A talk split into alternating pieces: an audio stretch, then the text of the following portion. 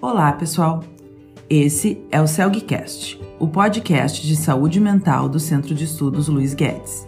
Sou Lívia Hartmann de Souza, sou psiquiatra e junto comigo nesse projeto estão o Daniel Spritzer e o Marcos Sima, ambos psiquiatras e membros da diretoria do CELG. No CELGcast, nós vamos entrevistar profissionais e pesquisadores especialistas em diversos assuntos relacionados à saúde mental.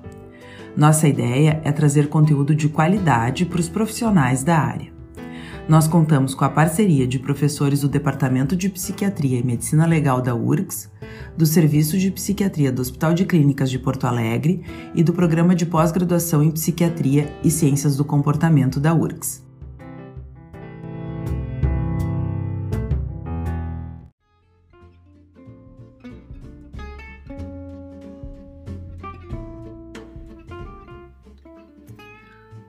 No terceiro episódio do CELGcast, vamos falar sobre como conversar com as crianças sobre o coronavírus.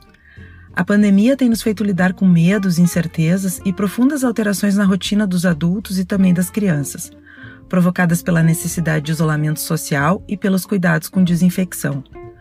Tudo isso junto tem representado uma enorme sobrecarga para as famílias. Nesse contexto, a Unicef divulgou orientações sobre como falar com as crianças sobre o assunto. Em linhas gerais, se sugere uma conversa aberta, em que se faça perguntas e se ouça atentamente as crianças, de modo a compreender quais são seus medos, fantasias e dúvidas. Se sugere não minimizar nem se esquivar das preocupações da criança, validando todos os seus sentimentos. A ideia é explicar em uma linguagem simples, adequada para a idade, o que está acontecendo e o que podemos fazer para nos proteger.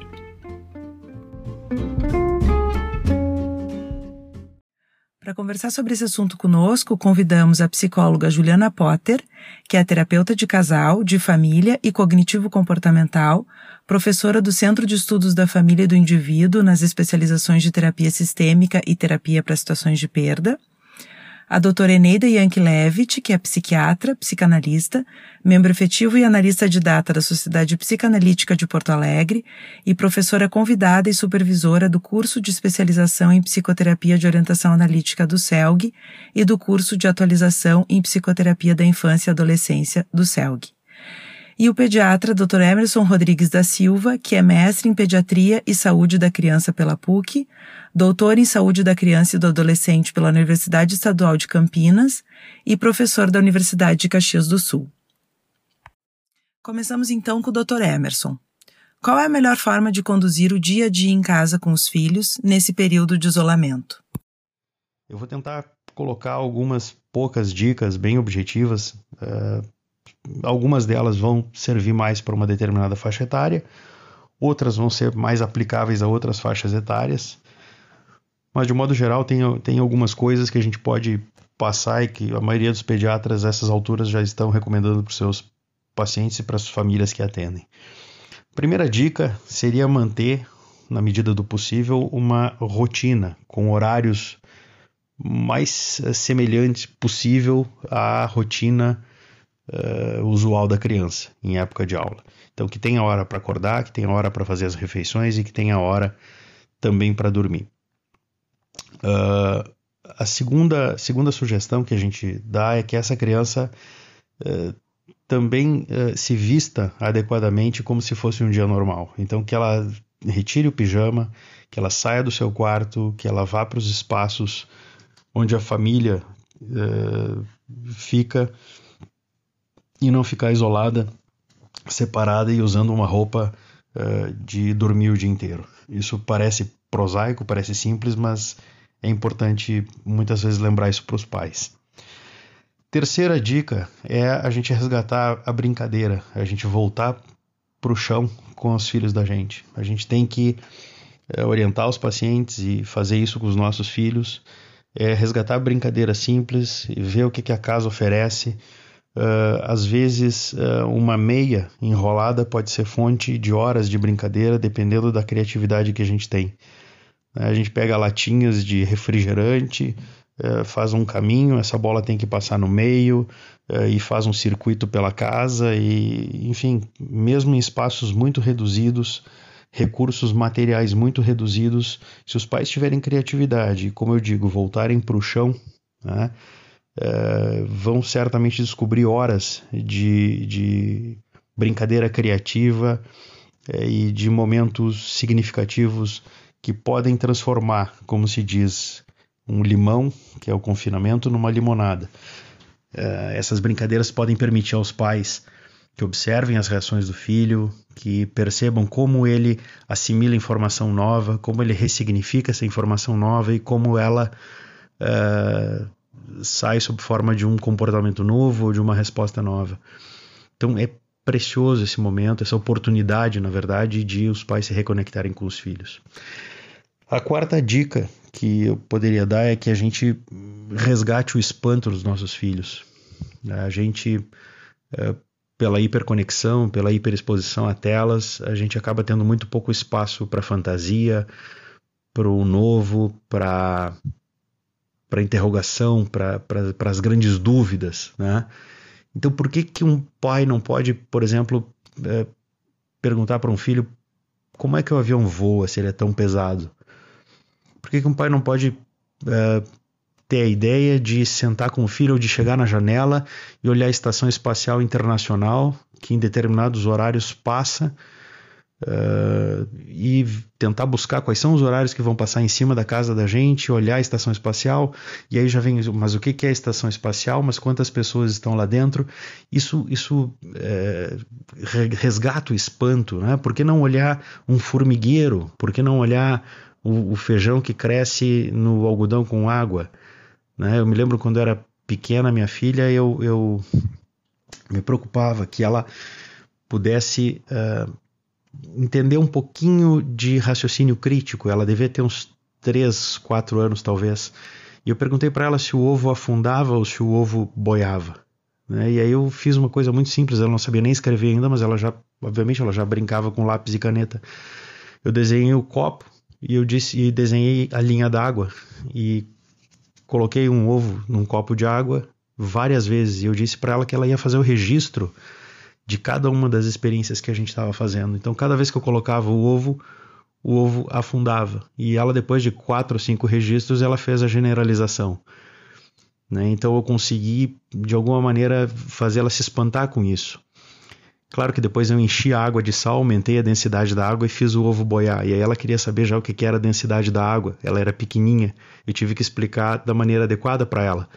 Mas esse tipo de interação ela pode ser feita não só com esse, com esse exemplo, esse exemplo é um só, ele é prosaico, ele é, é quase bobo, né? mas é, é, esse tipo de conexão, esse tipo de interrogação e esse tipo de espanto que a gente, é, é soterrado pelas telas, a gente acaba é, esquecendo de resgatar, esquecendo de, de viver.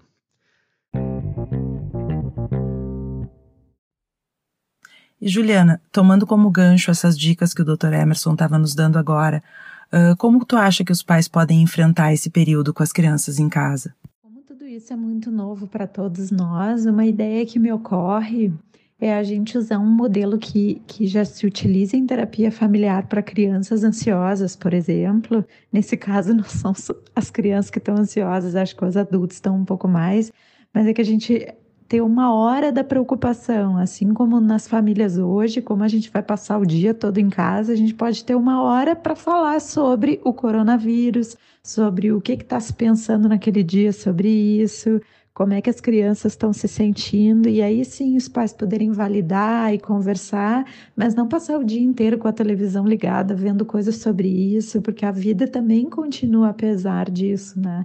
Apesar de ser muito difícil, a vida segue. E outra coisa que eu tenho recomendado já para algumas famílias desde a semana passada é que se escreva um diário compartilhado, né? Escrever diários é algo que se recomenda muito para pacientes enlutados, por exemplo, para que todo dia haja um momento de reflexão. Então a gente pode sentar e escrever junto com as crianças como é que foi o dia hoje nessa quarentena? O que, que a gente sentiu? O que, que foi diferente? Até porque é um registro importante para a gente ler daqui a uns anos. É, e, e, entender também, né? Para nos ajudar a entender, às vezes depois que passou, a gente consegue compreender as coisas um pouco melhor. É importante que, mesmo que algum familiar próximo fique doente ou venha precisar de uma hospitalização, que a criança possa ter o máximo de rotinas mantidas, é, apesar dela não estar tá frequentando a escola ou saindo de casa. Então, a gente poder manter um horário de leitura, um horário é, de dormir parecido, horário das refeições, porque especialmente para as crianças bem pequenas isso traz muita segurança, né? A criança fica segura de que algo na vida dela se mantém apesar do mundo estar tá tão caótico. Vamos passar a palavra agora para a doutora Eneida. Como funciona dentro da cabeça da criança a ideia de doença? Como as crianças experienciam essa situação que nós estamos vivendo? É muito difícil falar de crianças, porque a gente tem que saber de que crianças a gente está falando. Existem situações de muita necessidade, de famílias não estruturadas, de famílias estruturadas, existem diferenças culturais, existem diferenças sociais e econômicas. Então, é interessante a gente pensar que não dá para responder o que as crianças isso ou o que as crianças aquilo. O que na, na, no nosso ponto de vista, eu trabalho como psiquiatra, como psicoterapeuta, como psicanalista, efetivamente a gente acaba trabalhando com a especificidade daquela criança, da, aquela família que nos procura. Então, nesse sentido, essa pergunta sobre como é que as crianças sentem, ela é muito complicada. Mas o que eu me lembrei é que quando eu era iniciante na profissão, eu li um livro que eu nunca me esqueci, escrito pela Anna Freud e pela Dorothy Burlingham, que foram duas analistas de crianças, e elas esse livro foi publicado em 1943, se chama As Crianças e a Guerra. Era um estudo também de aprendizado ao longo da experiência, de o que, que acontecia com as crianças quando elas eram separadas dos pais. A Ana Freud e a Dorothy Burlingham tinham começado a vida como educadoras, especialmente a Ana Freud. E aí se impõe uma pergunta muito difícil, que é, diante de crianças pequenas, para quem é, convive com os pais, é tão importante. É mais importante elas poderem ter essa estabilidade e ficarem em zonas muito conflagradas, sofrendo bombardeios, ou fazê-las suportar o trauma de ficarem separados dos pais para poderem estar em zonas mais protegidas. Então, elas estudaram isso e disso resultou muita coisa. O que ficou muito gravado em mim, eu acho que ajuda a nortear o, o que a gente pode pensar aqui, é uma conclusão delas de que, por exemplo, quando iam para uh, abrigos antiaéreos, porque estava havendo um bombardeio muito intenso, mesmo nos refúgios, né? A reação das crianças dependia da reação dos adultos. Se os adultos estavam muito assustados, muito preocupados, as crianças ficavam também. Então, por que, que eu estou dizendo tudo isso? Porque eu acho que para poder ajudar as crianças, nós temos que ouvi-las. Para poder ouvir cada uma das crianças que a gente está em contato, especialmente quando são filhos, ou pacientes, ou, ou alunos, a gente tem que poder estar tá capaz de pensar. Para isso, a gente tem que poder, primeiro, cuidar para não nos deixarmos levar pela angústia, pelo medo que inevitavelmente nos acometem. Então, a minha diretiva assim inicial seria essa.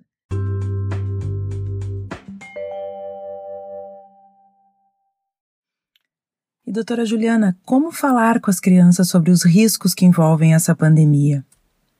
Bom, é bem difícil conversar com as crianças sobre essa questão da pandemia do coronavírus, porque até a gente que é adulto está tendo um pouco de dificuldade de compreender tudo isso que está acontecendo, né? Da noite para o dia, a gente tem um inimigo invisível e que a maneira mais eficaz de combater é a gente ficando trancado em casa. Isso é muito assustador e difícil, não é?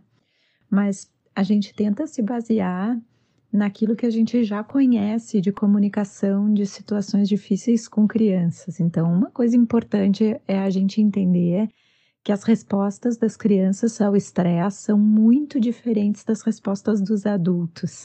Então a gente tem que estar o tempo todo com o olhar e os ouvidos atentos e checar com a criança. Por exemplo, uma pergunta que a gente pode fazer é: o que que tu sente quando escuta essa palavra coronavírus. Né? Algumas crianças dizem: Olha, eu fico bem tranquilo, eu sei que eu tenho que ficar em casa, eu fico calmo. Outra criança pode dizer: Eu tenho medo. Ainda assim, medo do quê? Ela pode ter medo de não poder voltar para a mesma escola, por exemplo. Esse é um medo comum das crianças, de não poderem voltar para sua rotina.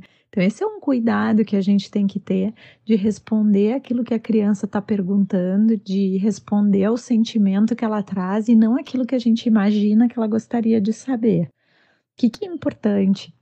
A gente validar e escutar e dar importância para essas preocupações. Quer dizer, nossa, tu fica preocupado em não voltar mais para a escola, essa é uma preocupação super pertinente para uma criança, não é?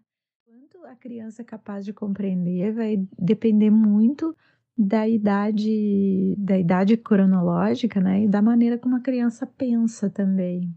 Então, a, a, dica é essa, né? A recomendação é essa, que a gente fique atento para entender aquilo que a criança está podendo saber, né? A gente não precisa se atravessar e dizer que muitas pessoas estão morrendo no mundo e que ela tem que se preparar para isso. Quer dizer, até porque as crianças, na maioria das vezes, têm essa lógica da vida mais clara do que os adultos, né? A gente vai aprendendo a negar ao longo da vida coisas que para criança são muito claras. Quer dizer, por exemplo, que alguém velho vai morrer antes de alguém jovem, ou que alguém que está muito doente pode morrer e pode não voltar para casa. Talvez o mais difícil mesmo seja as crianças entenderem por que, que elas têm que estar tá afastadas das pessoas que elas amam, como os avós, né, principalmente. Então, a gente conseguir manter um contato regular, é, através das tecnologias. Nunca a gente precisou tanto da internet, das novas tecnologias, como uma forma de aproximação. E se a gente for pensar até um tempo atrás, quando não existia tudo isso, essa era uma das únicas exceções que a Academia Americana de Pediatria abria, por exemplo, em relação ao uso das tecnologias por crianças, né? E por crianças bem pequenas, quer dizer, em qualquer idade, se o uso fosse feito para chamadas de vídeo, para conectar, né, para trazer conexão emocional, isso não era um problema. Então, esse é o momento da gente usar e abusar desse recurso, né? Outra questão importante é que em momentos de dificuldades as crianças precisam de mais atenção dos adultos, né? E o fato da gente ter que ficar em casa não significa que a gente esteja mais disponível emocionalmente para dar essa atenção e para e escutar mesmo, né? Para poder validar e para poder estar tá próximo. Então, isso é algo sobre o qual os adultos têm que estar tá muito atentos, né? A gente tem que manter a nossa regulação emocional de tal forma que a gente também possa transmitir isso para as crianças de uma maneira tranquila. E doutor Emerson, eu queria que tu comentasse um pouco como fica a questão do uso excessivo do celular, do tablet e de outros equipamentos eletrônicos, que a gente sabe que é uma questão muito importante na criação das nossas crianças hoje em dia e que a tendência é aumentar uh, agora nesse período de isolamento social. A Sociedade Brasileira de Pediatria ela recomenda que crianças até os dois anos de idade tenham zero tempo de exposição diário à tela. Crianças de 2 a 5 anos têm uma hora no máximo de exposição por dia, e crianças acima de 6 anos, no máximo, tenham duas horas de exposição diária a telas. Só que a Sociedade Brasileira de Pediatria coloca muito bem nessa observação de que essas recomendações ainda são preliminares, porque ninguém tem tempo de follow-up de crianças muito jovens chegando na idade adulta para a gente poder medir adequadamente qual é o impacto desse tempo de tela. Então esse aspecto a gente tem que manter. Não é porque a criança está em casa que a gente vai liberar as telas e vai deixar ela ficar 10 horas na frente. Isso não vai trazer um bom resultado é, para a criança. Uh, outra dica é que, bom, se vai usar tela, então que tente direcionar o uso da tela para alguma coisa significativa. Muitas escolas é, estão mandando tarefas, estão mandando conteúdos para serem feitos através de atividades à distância. É, checar e ver com a criança se a criança está aderindo. A adesão ao ensino à distância ele é sempre problemático, ele tem é, um tempo de adesão reduzido em relação à atividade presencial. Que vai se perdendo, é como se fosse uma espécie de meia-vida. Mas é importante que os pais ajudem a criança no fortalecimento desse tipo de aprendizado até que a gente saiba por quanto tempo isso vai durar. Usar uh, esse tempo, especialmente com adolescentes, para conversar. Né? Saber o que, que seu filho pensa, saber o que está acontecendo na escola do filho, conversar com o filho, mostrar filmes que foram significativos na, na, nossa, na nossa juventude ou há mais tempo uh, escutar música junto. Tem muita coisa que pode se fazer e essas, essas, esses espaços de convivência, esses momentos de convivência servem para comentando algum aspecto da música, serve para comentando algum aspecto do filme que está sendo mostrado, a gente entender melhor como é que o filho da gente está pensando. Então essas são algumas dicas, e teria muitas outras certamente, mas essas são algumas das dicas que a gente poderia dar uh, entre centenas de outras, né? Explorar um pátio, né? Pegar uma caixa de ferramenta, explorar a caixa de ferramenta com a criança.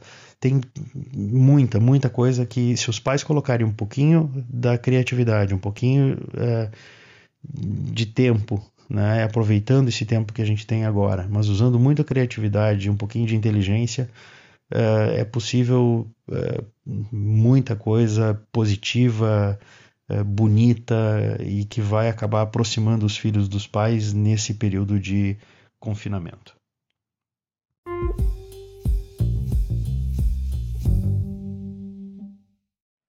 E doutora Eneida, eu queria que tu comentasse um pouquinho o que, que as crianças pensam nesses momentos e como que a gente pode estar atento a elas e ao que se passa com elas.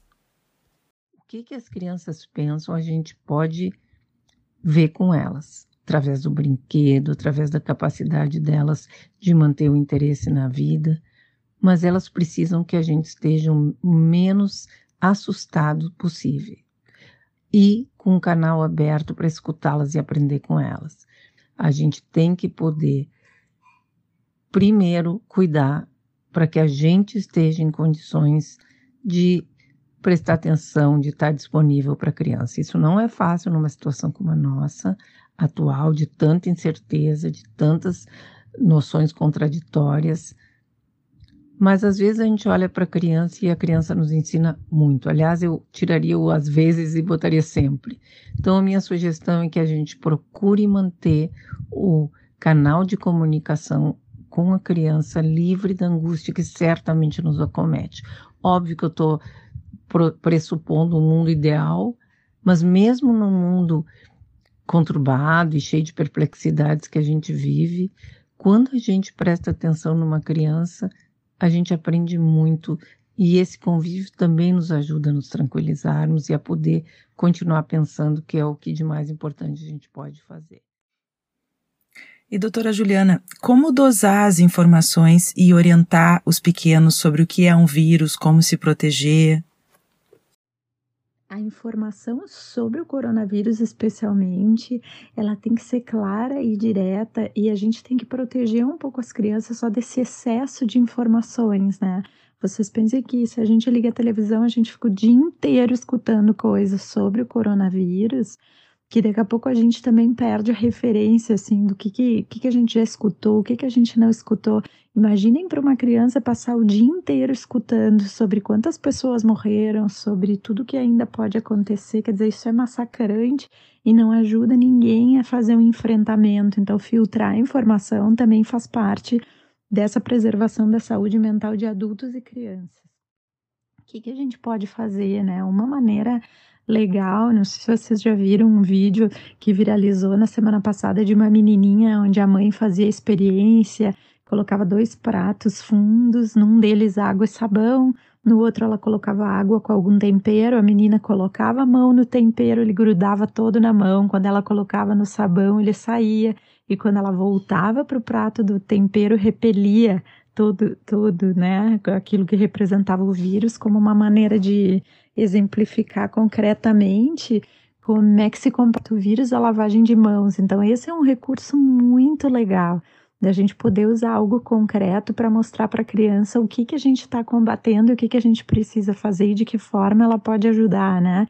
Cantar uma música inteira enquanto lava as mãos. Então, esse, esse tipo de coisa acaba trazendo para a criança uma ideia mais limpa e clara do que, que ela pode fazer para ajudar a nos proteger.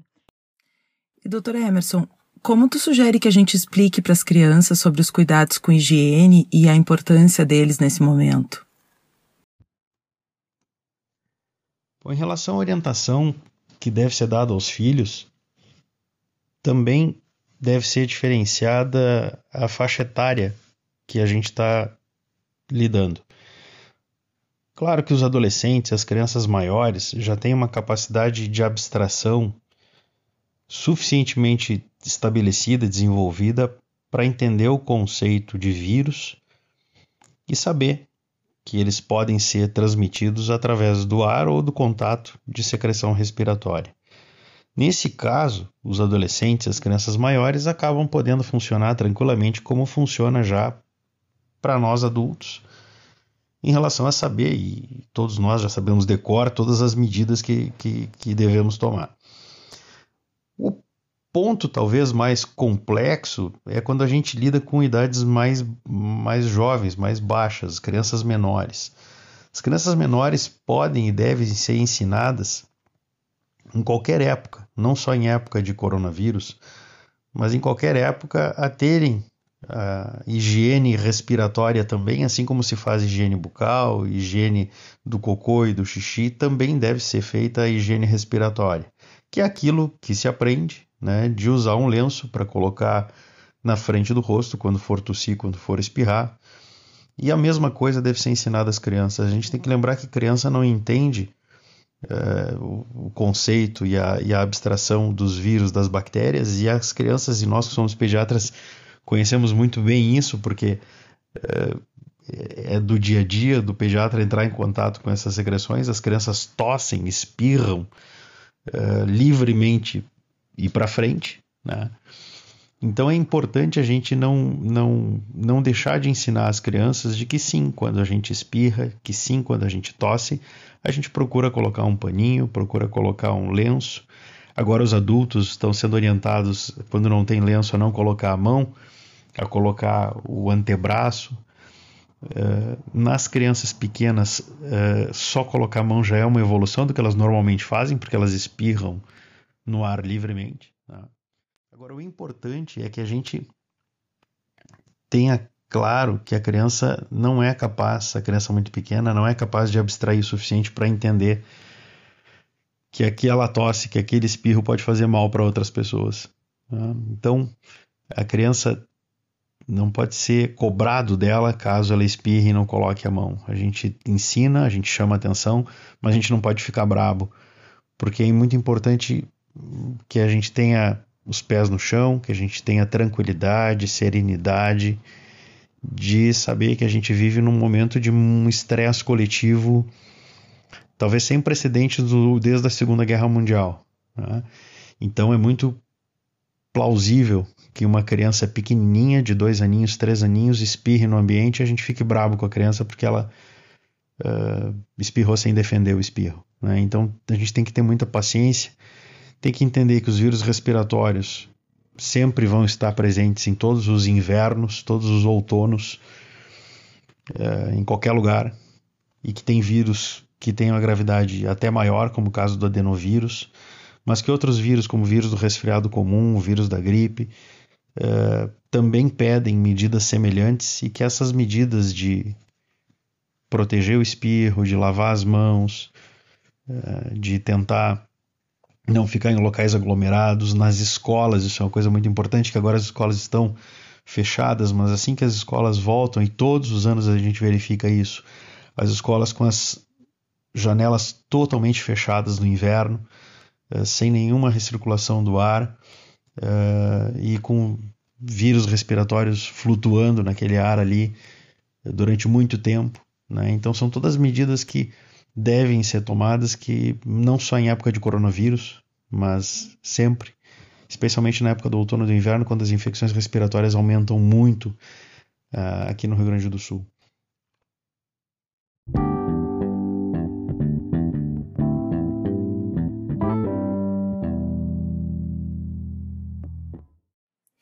E Eneida, até que ponto tu acha que a gente deve poupar as crianças da realidade que estamos passando agora?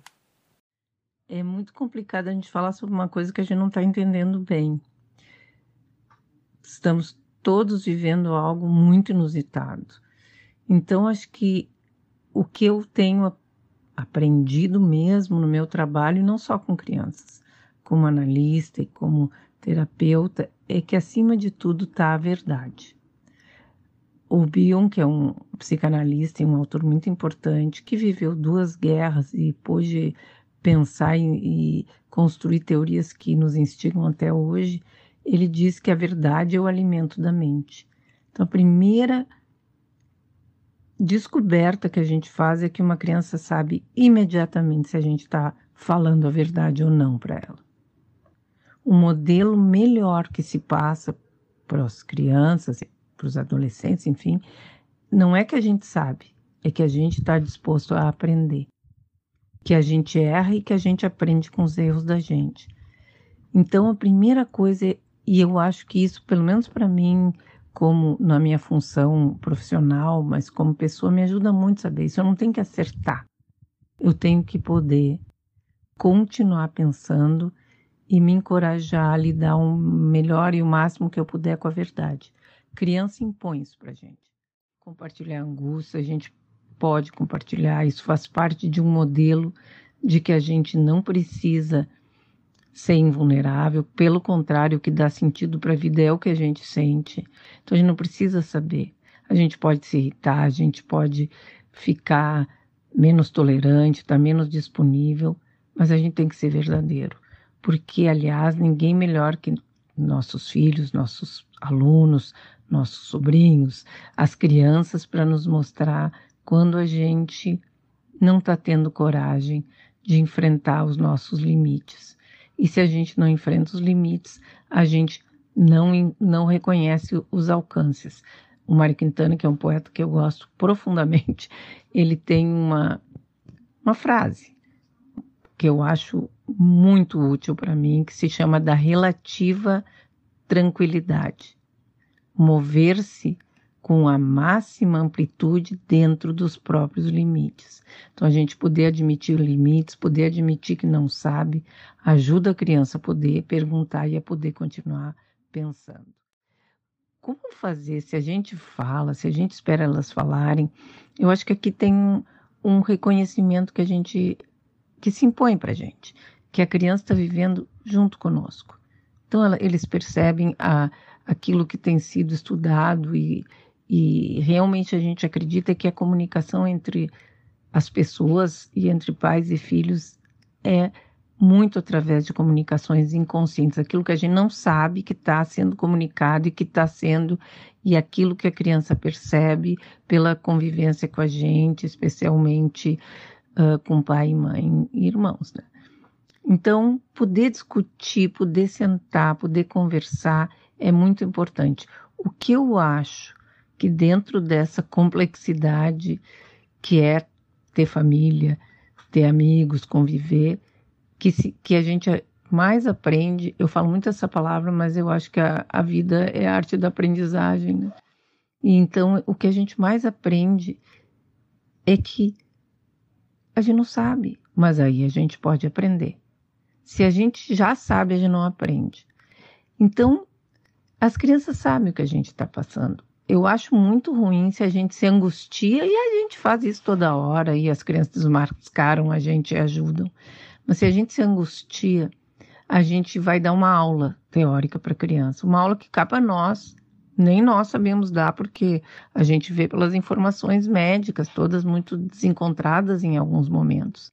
Então, isso eu acho pior, é, é tentar se proteger das incertezas e do, no desejo de ajudar a criança, tentando recorrer a um conhecimento que a gente tem que saber que é falho, está em construção. O estar em construção é que abre o caminho para a riqueza que é o desenvolvimento e a capacidade humana. Então, vai estar tá, vai tá no, no ar, vai estar tá ali, vai aparecer, vai aparecer nos brinquedos, vai aparecer na conversa. Agora não tem aula, mas nas perguntas.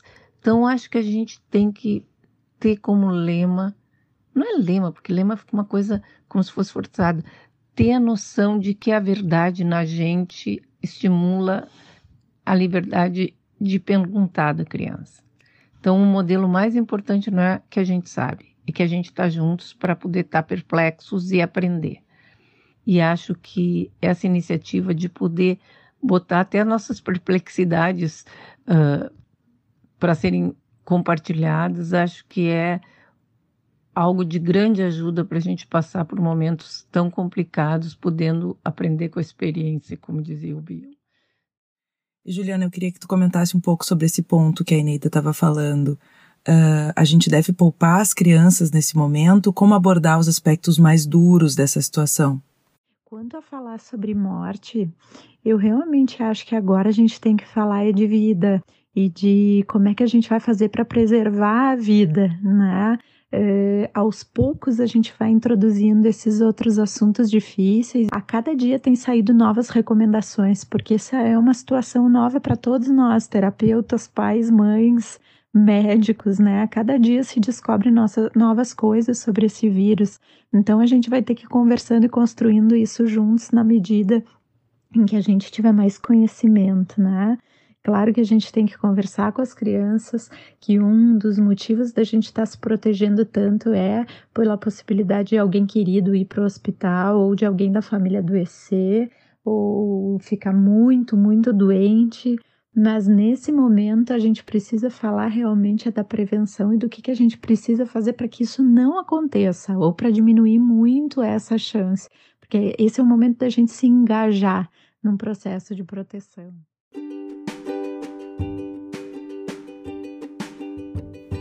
Eu queria agradecer então a presença dos nossos três convidados, Dr. Emerson, Dr. Eneide e Doutora Juliana, pelas contribuições. Uh, eu espero que esse episódio do Celgcast ajude as famílias a encontrarem um ponto de equilíbrio uh, para enfrentar esse momento tão difícil das nossas vidas, uh, tanto dentro né, quanto fora das nossas casas. Obrigada.